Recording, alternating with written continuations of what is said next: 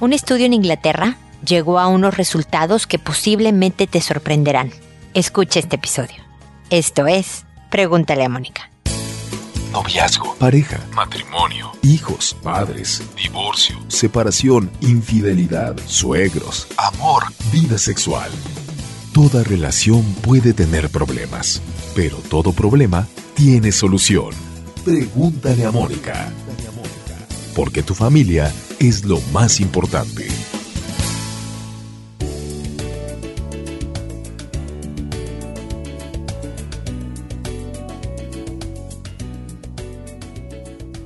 Bienvenidos amigos una vez más a Pregúntale a Mónica. Soy Mónica Bulnes de Lara, como siempre, ya lo saben, y como es el título de este episodio, feliz de encontrarme con ustedes, hablando precisamente de la felicidad, porque bueno, yo soy una convencida de que para eso estamos puestos en este planeta para hacernos una buena vida, una vida feliz. No irresponsable, no a costa de otros, pero sí algo que nos guste. La verdad es que eh, los años pasan muy rápido y las cosas importantes son las que perdemos a veces de vista. Pero bueno, primero tengo que decirles que pueden suscribirse sin costo en el podcast, eh, ya sea a través de iTunes, a través de una aplicación de podcast para tener en su celular y que se puedan ir descargando los nuevos episodios sin costo alguno, repito pueden descargar los episodios en su computadora para subirlos a su celular y escucharlos cuando y donde quieran sin hacer uso de sus datos. Cuando hacen este procedimiento no usan el internet, digamos, de su celular. Así que está esa opción y bueno, por supuesto los invitamos a seguirnos en redes sociales, que estamos en Facebook, Twitter, Instagram, Pinterest, en YouTube tengo algunos videos, estamos en muchas partes y con dos libros sobre educación de hijos. Uno que da una estrategia para prevenir abuso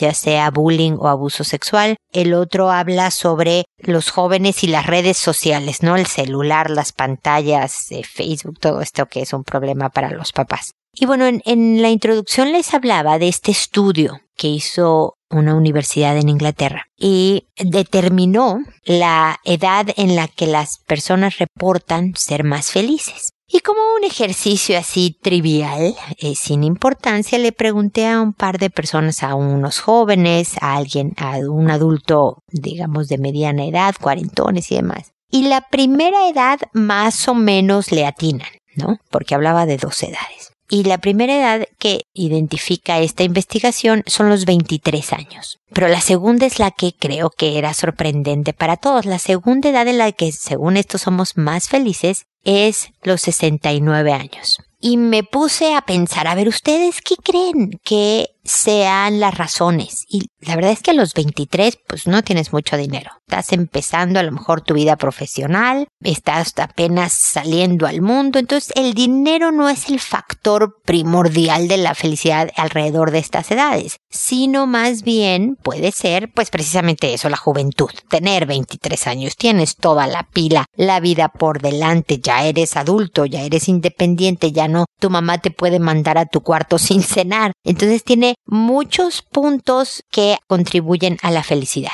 Pero ¿y los 69?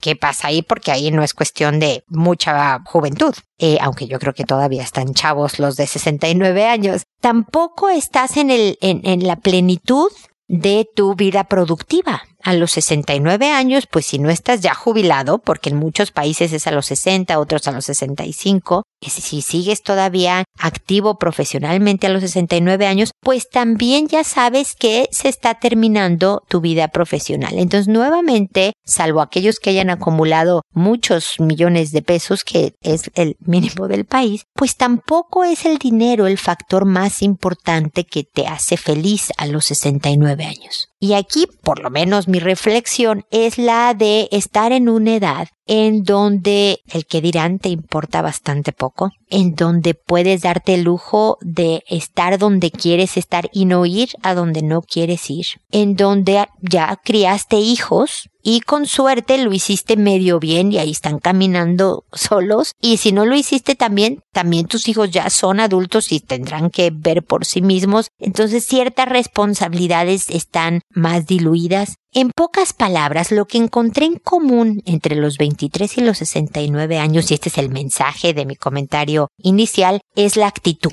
en una actitud de la vida la tengo, todavía me queda un pedazo para adelante, el de 23 un pedazote, el de 69 un pedazo todavía importante por las expectativas de vida que se van subiendo en todos los países. La actitud de apreciar lo que tienes, de agradecer lo que sí tienes en vez de enfocar toda tu atención y tu energía en lo que no tienes y en lo que te falta. La actitud de estar en el momento y decir, mire, estoy respirando, estoy con alguien que me cae bien, o eh, estoy solo, pero fíjate que tengo techo, o voy a comer hoy un pollito, o voy a... Aprecio, gratitud y una actitud optimista en general es una clave para, son claves que ya tenemos conocidos definitivamente para la felicidad, pero que se fueron mucho más evidentes en estas dos edades. Aprendamos de los jóvenes de 23 y de 69 años y con la información que ya sabemos todos verdaderamente hagamos la vida para que de verdad no solo sea esta edad, sino que a partir de los 0 y hasta los 99 seamos verdaderamente felices.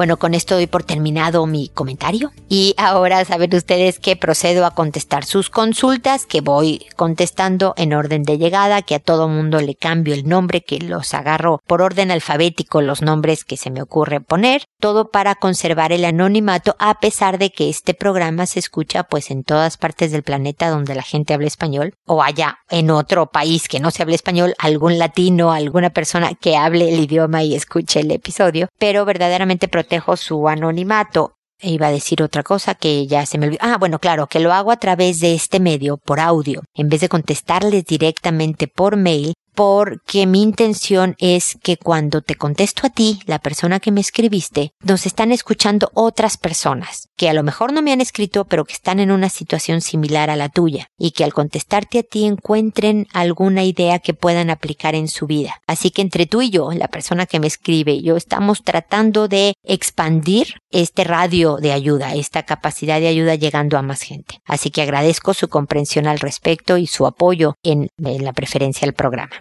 Y bueno, empezamos hoy con Telma, que me dice, quería preguntarte, mi hijo de cuatro años, hoy en el jardín, se bajó sus pantalones y orinó a un amiguito y quería saber si es una conducta normal. Pues aunque te suene extraño, es propio de la edad hacer tonterías de ese tipo. Tienen poco filtro, poco freno los niñitos de cuatro años. La parte de nuestro cerebro que maneja el autocontrol, la toma de decisiones, el medir las consecuencias de lo que hago, es la última que se forma en el crecimiento de una persona y suele terminar de formarse, eh, si todo sucede adecuadamente, al final de la adolescencia, al principio de la vida adulta. Imagínate cuánto tiempo. No quiere decir que hasta los 21 tu hijo no va a tener freno. Quiere decir que poco a poco se van desarrollando estas habilidades. Entonces sí es normal, pero de todas maneras siempre lo digo. Hay cosas que son normales hacer, pero hay que guiar al hijo. Por eso tengo un taller que se llama Dirigiendo la conducta de los hijos. Porque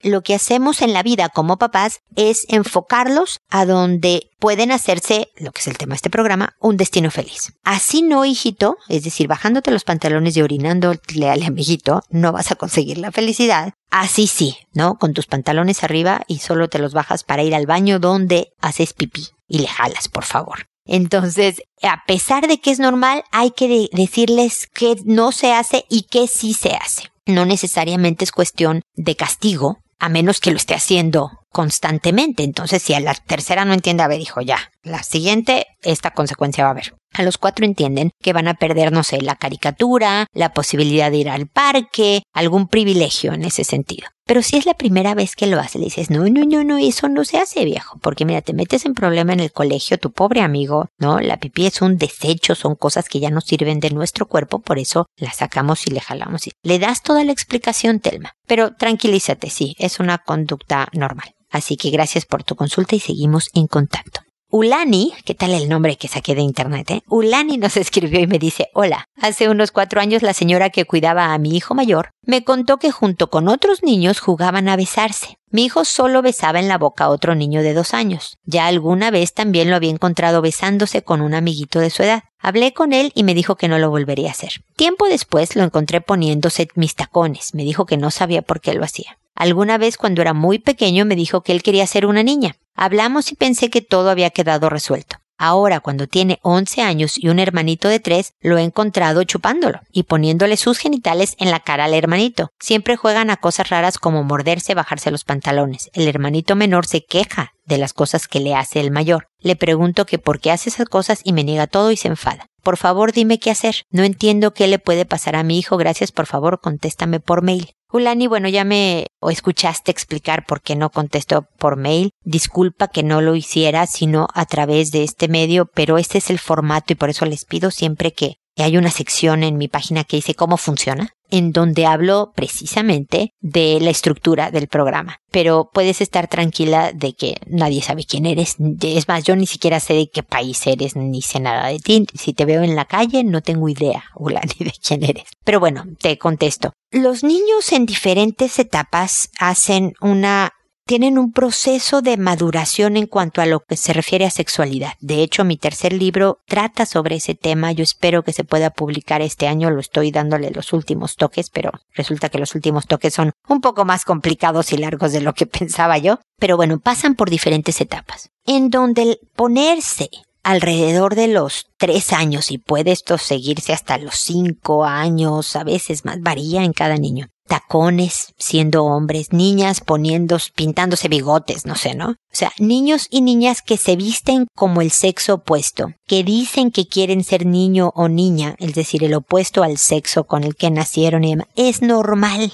Es parte de entender quién soy, es parte de entender quién es el otro en cuanto a sexo se refiere. Si yo soy niño, entender qué es una niña y cómo se ve una niña y qué partes tiene una niña. También hacen otro tipo de exploración como el darse besos y como le explicaba Telma Ulani, hay cosas que siendo normal nosotros nada más tenemos que decir, mira, qué bueno que quieres tanto a tu amiguito, pero uno no va dando besos en la boca a los amiguitos, ¿no? Entonces, eh, si lo quieres mucho, lo abrazas, lo invitas muy seguido a jugar a tu casa, le puedes hacer un regalo lindo en su cumpleaños como un dibujo hecho por ti, ¿no? Pero besos en la boca es de grandes, no le hablas de que si se besan niño con niño, niña con... Está muy chico para procesar esta información. Tú nada más dile que es de grandes los besos. ¿Qué tan grandes? 84, hijo. A los 84 puedes darte el primer beso en la boca con alguien. Pero, o sea, aunque le dijeras 15 le suena una eternidad de años, ¿no? Entonces no importa, es nada más es de grandes besarse y lo vas guiando en ese sentido. Entonces hay otros niños que efectivamente son homosexuales, aparte,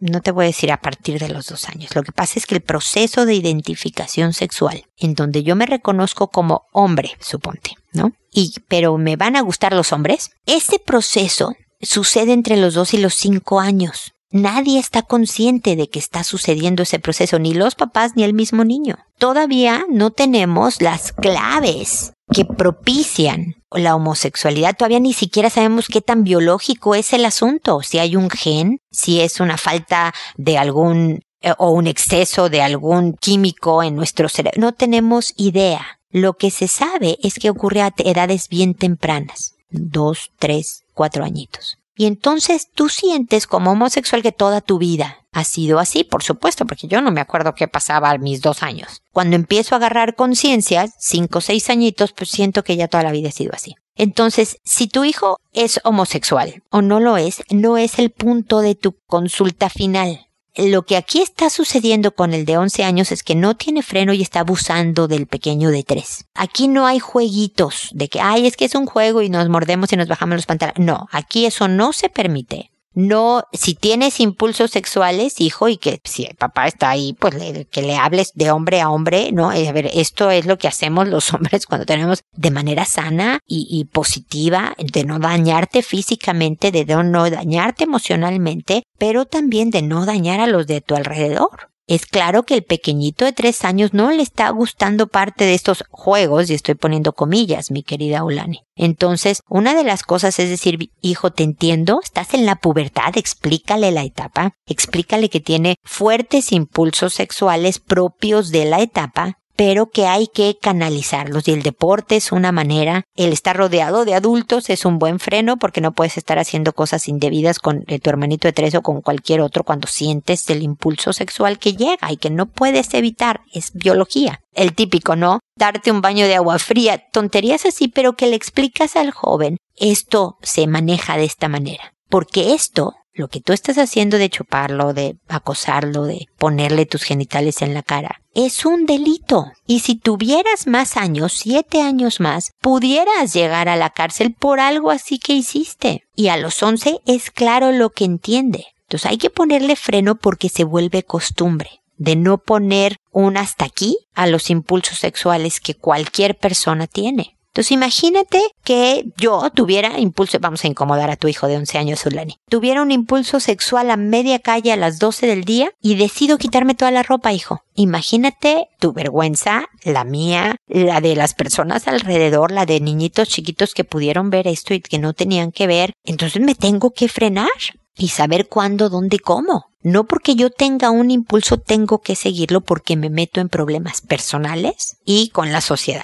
Entonces freno, hijo, porque si no va a haber consecuencias. Y ahí háblale de los privilegios que perdería. Si yo te vuelvo a ver con tu hermano o sé de que tu hermano le haces esto de ponerle genitales en la cara, estas son las consecuencias. Y tú sabiendo lo que le gusta hacer o tener, le dices, mira, no vas a tener, no sé, celular por una semana. No vas a invitar amigos en el fin de semana, no vas a salir en el fin de semana con amigos cosas así. Yo no quiero que esto pase, le dices a tu hijo, yo estoy lista para que salgas el fin de semana con tus amigos o invites a tus cuates o que tengas tu celular. Depende de ti. Tú mandas, tú manejas tu cuerpo y tus impulsos, hijo. Así que un poco en ese sentido. Espero que haya sido clara, Ulani. Cualquier cosa, de todas maneras, estamos en contacto. Luego está Yadira, que me dice, hola, buen día. Pido por favor me ayudes. Días atrás mi cuñada vio a mi sobrinito de siete años y mi hija de ocho dándose un beso y luego otro. En ese mismo momento la ven y hacen como que siguen jugando. Voy y les digo que está mal, que son primos y no deben hacer eso entre ellos. ¿Qué hago? Por favor ayúdame. El pensamiento que se viene a mi mente, eso es ahora, mañana qué será. Por favor, aconsejame. Mira, Yadira, yo creo que en mis dos respuestas anteriores abarqué un poco de este tema. Aquí no solo es la cuestión de que son parientes, eh, que está bien que digas entre los primos no se dan besos, sino tampoco se dan besos entre los 7 y los 8 años. Aquí no es una cuestión de abuso. El abuso eh, se toma dentro de otros factores, pero uno de los factores es la diferencia de edad y es cuando ocurre con cuatro o más años de diferencia. En este caso, tu sobrino, o sea, los primos estaban experimentando estaban viendo a ver qué onda con esto de un beso en la boca, que se siente, que lo ven que lo hacen los grandes, es parte propia de la etapa. Aún así se corrige, pero hay que, o sea, tú estás formando adultos, ustedes, papás, mamás de niños chiquitos, los míos ya es demasiado tarde, son todos adultos, pero aún así sigo teniendo conversaciones sobre el manejo de la vida. Yo creo que como papás no acabamos, pero tú estás formando futuros adultos y por lo tanto es importante que no solo pienses en este momento que se están dando besos, como dices tú sabiamente, sino el mañana qué será. Entonces tú lo que quieres es que tu hija pueda tener una buena vida y que pueda escoger una buena pareja y que tenga una vida sexual sana y una vida afectiva de amor y de hacer familia sano y bueno y positivo. Y entonces con ese objetivo en la cabeza es que le echamos nuestros rollos a los hijos, ¿no? Mira hija, no solo a los primos, sino cuando eres grande. Porque el beso significa algo. Yo sé que hay mucho esto del casual y que no cuenta y que, pero la verdad es que yo con todos los décadas que tengo de experiencia profesional y personal, ya estoy viejita, no tanto, pero bueno,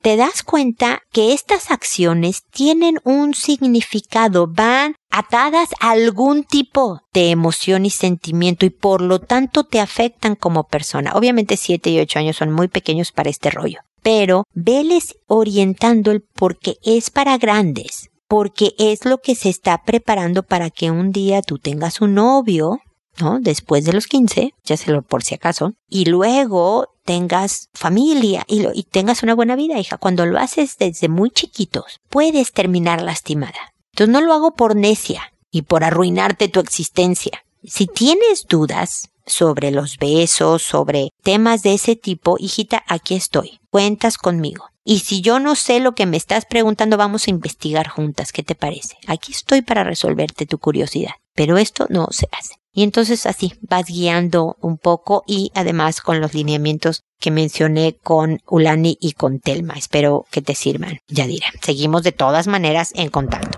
Luego está Sarina que me dice, hola Moni, espero que te encuentres muy bien. Gracias por existir. Contigo puedo sacar tantos pensamientos que vienen de momento a mi cabeza y no todos son muy acertados. Eso me ha ayudado a no afectar más mi relación con mi esposo. Hemos ido bien, mal, mal, luego bien y así. Uno de tantos problemas es no poder hablar de los problemas. Él se enoja muy rápido y me ofende. Él se queja de que cuando hablamos me pongo a la defensiva y que hago caras. Yo quería hablar de dos temas importantes, pero sabía que iban a terminar muy mal. Así que estudié muy bien el tema, las palabras que usaría y practiqué con un amigo. El asunto es que su abuelita falleció y viajó a su país y cuando regresó me informó que iba a mandar allá 20 mil dólares para pagarle hasta la señora que iba a rezar los rosarios. En ese momento no quise decir nada porque sabía que estaba triste y en parte entiendo lo que hizo, pero me molestó que no lo hablara conmigo antes de comprometerse a mandar ese dinero. La señora tenía cuatro hijas y como seis nietos y él va a pagar todo. Otro tema fue que él me regaló un celular y dejé de usarlo. Y cuando regresó me dijo que ya se lo había dado a su prima. Cuando hablamos, como ya había ensayado, lo hice muy tranquila, fui directo al tema y aunque él quiso cambiar el tema, yo fui directo a decirle que me hubiera gustado que me comentara su intención de hacer un pago tan alto. Y del otro tema que quería que respetara mis cosas y no las regalara. Y de igual forma, si tenía esa intención, me consultara y podríamos platicar. Todo salió bien porque no nos enojamos. Pero otro cambio que hice fue escribirle un mensaje con lo que quiero platicar. Me ayuda a tener ideas claras, ensayar con mi amigo y que quede prueba de lo que dije. Hoy respondió por fin a mis mensajes y funcionó. No nos enojamos porque él no vio mis caras de enojo y él no fue grosero conmigo. Este método lo inicié desde octubre y hasta ahora funcionó. Espero siga así y podamos mejorar. Gracias por leerme, gracias por existir. Gracias a ti, mi querida Sarina, por las amables cosas que dices. Gracias por compartir una metodología. Ven cómo este programa se hace también por sus contribuciones, todo lo que usted, incluso sus preguntas, alimentan al programa y ayudan a, a otras parejas, por ejemplo en tu caso, Sarina, a encontrar diferentes métodos. Hace mucho tiempo, y sé que tú me, me has oído, hablaba y de cómo una, una señora vino a verme, no me consultó a través de preguntas, ya no sé cómo fue la metodología, pero me decía, ¿sabes que cada vez que quiero hablar temas importantes, lloro? Lloro. No puedo evitar llorar. Y me choca porque me veo débil, me veo vulnerable, él se desespera porque yo estoy llorando. Entonces no avanzamos, no podemos hablar porque lloro, ¿no? Y entonces yo le sugería una metodología un poco parecida a la tuya, pero no, un poco rara también a ojos de otras personas. A ver, escríbele. Es en ese, imagínate la eh, antigüedad que era esto, que todavía no había mails, ¿no? Escríbele lo que le quieres decir y dale el papel y te vas. No te quedes a que vea lo que estás diciendo, porque te va a hacer caras, como dices tú, Sarina, y te va a molestar, te vas. Y entonces él regresaba y le decía, oye, mira, esto que dices de tal, no sé, esto no me gusta por tal y tal, pero esto sí, yo entiendo lo que me estás diciendo, entonces voy a tratar de tal. Y ella escuchaba sin hablar, porque si hablaba lloraba. Entonces, y luego ella contestaba por escrito y le daba la respuesta. Entonces era mitad hablado, mitad escrito el diálogo entre esta pareja, pero como a ti, Sarina, funcionó. Y como sabes tú, y los que no me han oído antes lo, digo ahora, solo haz lo que funciona. Si al planeta le parece extraño tu metodología de prepararte y ensayar y avisarle por mensaje lo que le vas a decir, no me importa lo del que dirán. Si a ti te está diciendo, oye, ni me ofendió, ni yo hice caras, porque las caras sí son a veces mensajes bien claros, si son agresión pasiva, como le llamo yo, ¿no? Si levanto las cejas, si subo los ojos al cielo, no estoy diciendo nada, pero está clarísimo que pienso que lo que estás diciendo no sé, es ridículo o no es importante o es típico de ti. Ya sabes, agresiones. Entonces, tu metodología funcionó, te felicito tremendamente. Recuerden agregarle, y aquí voy a meter mi cuchara un poquito en esta metodología, el entender al otro. Y creo que tú también lo hiciste. en tu correo me dijiste, en parte entiendo lo que hizo. Y es entender quiere decir de verdad sentir casi casi lo que el otro pasó por ese momento, porque a pesar de que la abuelita tenía cuatro hijas, seis nietos, veinticuatro bisnietos, sesenta y cuatro, no importa a lo mejor o significó mucho esta mujer en su vida, a lo mejor es visto como el que tiene más dinero en la familia y puede pagar esto y él quiso sentir que podía apoyar en este sentido. A lo mejor eh, tenía unas culpas que sanar y a billetazos de... No tengo la idea de qué pasó con tu marido, pero también es entender verdaderamente de dónde viene porque mi teoría, Sarina, es que el 99% de la gente somos gente buena. Hacemos cosas muy torpes, muy tontas a veces, pero no con mala intención. ¿A qué voy? A pensar en que tu marido no estaba en el otro país pensando, déjame friego a Sarina, déjame la amargo, voy a soltar este dinero, voy a darle su celular, voy a hablar mal de... O sea, su intención no, no, estaba en ti, su intención era de ayudarle a la prima que a lo mejor no tenía manera de tener otro celular, de ayudar a todos los gastos del funeral y rosarios y todo lo que se hace para enterrar a una persona querida, que no que haya flores bonitas, bla, bla, bla. Esa era su intención, no fregarte a ti. Entonces, si, si tratamos de verdaderamente entender que no es personal, el manejo es adecuado y enfocarse en el futuro, esto ya pasó, chinque mal, no lo manejo muy bien, por supuesto pero sabes que mi propuesta, querido marido, es que de ahora en adelante cosas que me involucren, como el dinero de la familia, como un celular que era mío, aunque tú me lo regalaste, era mío, hablemosla antes. Y entonces ya no es el cómo se te ocurre que tú hiciste y me dejaste sin y no me consideraste y tal, sino que estás muy proactiva, muy objetiva, muy bien. Te felicito Sarina y sobre todo muchísimas gracias por compartir una historia de éxito, de una estrategia que funciona para mantenerte con tu marido firme, cercana, segura, cariñosa, ¿ok? Así que gracias y seguimos en contacto.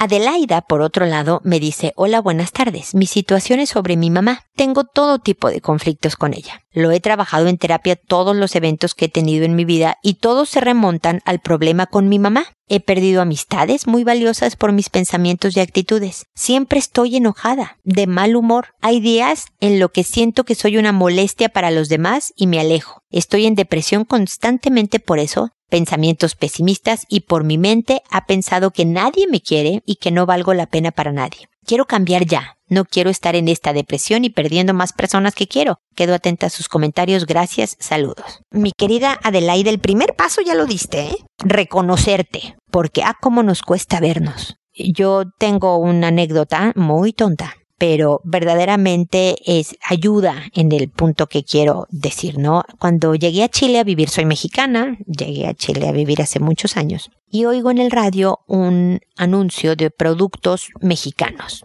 Pancho Villa se llaman. Son chilenos, pero son tortillas, son frijoles, son productos mexicanos. Y se llaman Pancho Villa. Y entonces está hablando este hombre de los productos Pancho Villa. Cada vez que dice Pancho Villa, un grupo, pues como que suenan a rancheros, ¿no? Atrás dicen, órale, porque las tortillas Pancho Villa y órale. Y yo vengo oyendo este anuncio en el radio pensando, hijo, ¿qué estereotipo tienen los chilenos de los mexicanos? O sea, si decimos órale, pero no tanto como para que sea nuestro sello, nuestra cosa que nos caracterice para usarla en un comercial, ¿no? Y entonces por un ejercicio profesional me puse a ver cuántos órales digo yo al día. Y digo, por ejemplo, órale hijito, no ibas a hacer la tarea, te quedaste de hacerla a las cuatro y son las cuatro y media y no has empezado. Mi marido me dice, oye, vamos al cine y le contesto, órale. Y me pongo a ver y resulta, mi querida Adelaida, que digo, órale todo el santo día si yo quisiera aumentar el número de órales o disminuir el número de órales que digo al día, ya por lo menos estoy consciente de que efectivamente lo digo muy seguido.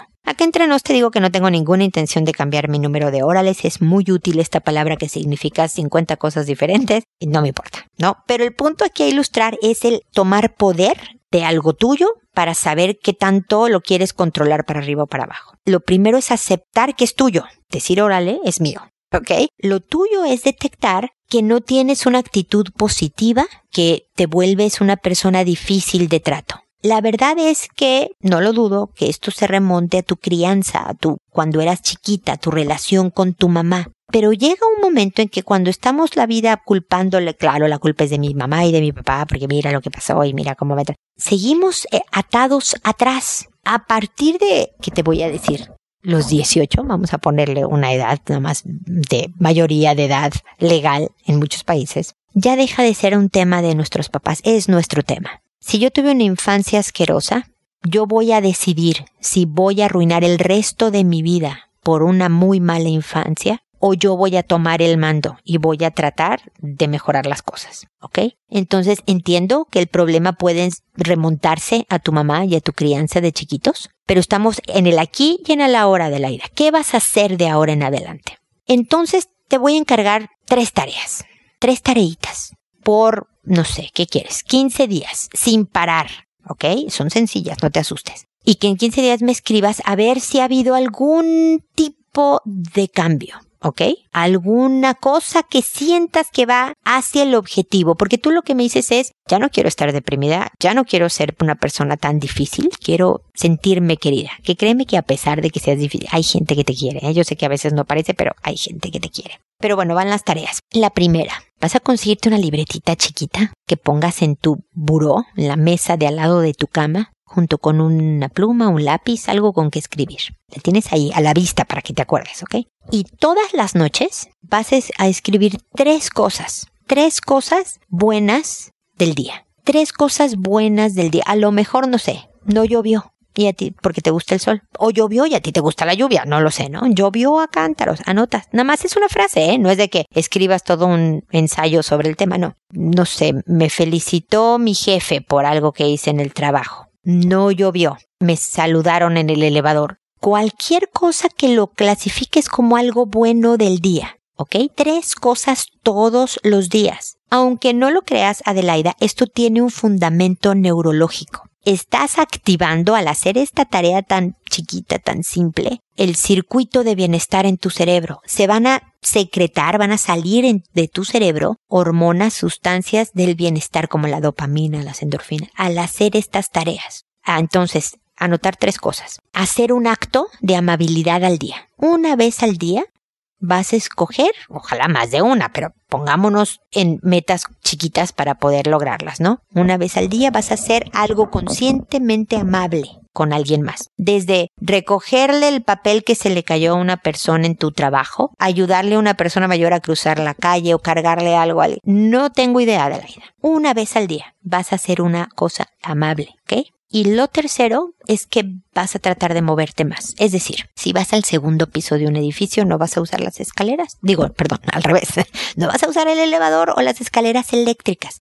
Vas a usar las escaleras normales. Trata de ponerte pequeñas alarmas, no sé si en el celular o algo, de que cada media hora te muevas. Suene un cling y tú camines un ratito, un par de minutitos, subas, bajas, vas a una esquina, regresas, invéntate, vete al baño en la oficina, no sé, de tal manera que todo esto, estas tres cosas, refuerzan la autoestima, que esto va a hacer sentirte mejor como persona y por lo tanto con una visión más optimista. Como te digo, neurológicamente eh, eh, activan todo el circuito del bienestar y finalmente te encaminan hacia este objetivo. 15 días te pido y luego escríbeme Adelaida. Me va a gustar muchísimo acompañarte en este proceso de darle un giro a tu vida. Es posible que seas pesimista para siempre, ¿eh? que ya esté impregnado en ti, pero tiene, ahí, por ahí tengo un episodio, si quieres escúchalo, que se llama las ventajas o los beneficios o lo bueno de ser pesimista, algo así se llama pon pesimista en la barra de buscar en Pregúntale a Mona que va a salir el episodio. Porque todo tiene su ventaja. Si yo lo veo como defecto, se va a volver una carga. Si lo veo como bien manejado, a lo mejor una potencia, se vuelve una ventaja en mi vida. Lo último que te recomiendo que no tiene costo es que poco a poco vayas escuchando todos los episodios de Pregúntale a Mónica. Con este son 901, Adelaida, así que son muchos. No quiero muerte por sobredosis, siempre digo esto. Velos oyendo poco a poco pero en ellos doy muchas ideas sobre lo que es el objetivo del programa, ayudarte a construir un buen destino, que es lo que creo que tú estás buscando. Así que cuéntame ¿Qué opinas de todo esto? Si alguna idea te parece mala, se vale escribir y decirme, Mónica, lo de escribir agradecimiento no me parece una buena idea, no me funciona. Se vale también, ¿ok? Pero el punto es acompañarte y ayudarte en este hermosísimo objetivo que tienes de darle un giro a tu vida para estar mucho mejor, ¿ok? Así que estamos en contacto y gracias por escribir. Y finalmente está Bartolomé que me dice, Mónica, buenos días. Llevo ya tres años de casado y no he podido tener un hijo. Y mi pregunta es, ¿voy a tener hijos con ella? Mira, Bartolomé, he notado que a veces me escriben pensando que soy, no sé si otra Mónica o otra persona de las que lee el futuro, porque sé que alguien, sobre todo en Twitter, tiene algún tipo de similitud con mi Twitter, que es, ya sabes, arroba pregúntale a Mónica, porque no me ocupo más, y me escriben como preguntándome en tema futurista, ¿no? Oye, no sé, ¿Encontraré trabajo la semana que entra? Yo no tengo idea. De lo que yo hablo y por, por lo que tomé tu mensaje y, y ahora te, te contesto, es por la nuevamente actitud ante el tema. No sé si vayas a poder tener un hijo. Yo soy pro adopción, por ejemplo, que hay hijos que crecen en el vientre de las mamás y hay hijos que crecen en el corazón de las mamás y de los papás, ¿ok? Todos son hijos biológicos finalmente, fíjate tú, lo que yo creo, ¿no? Pero la cosa es el difícil proceso de no tener hijos cuando quieres hijos y de poder vivirlo adecuadamente con tu esposa.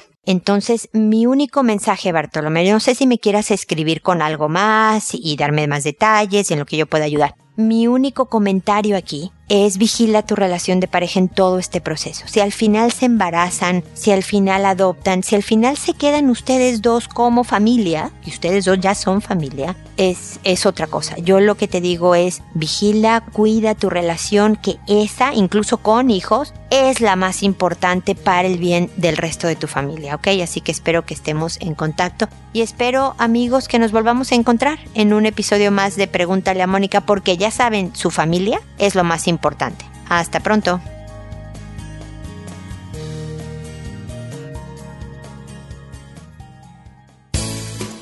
¿Problemas en tus relaciones? No te preocupes, manda tu caso, juntos encontraremos la solución. www.preguntaleamónica.com Recuerda que tu familia es lo más importante.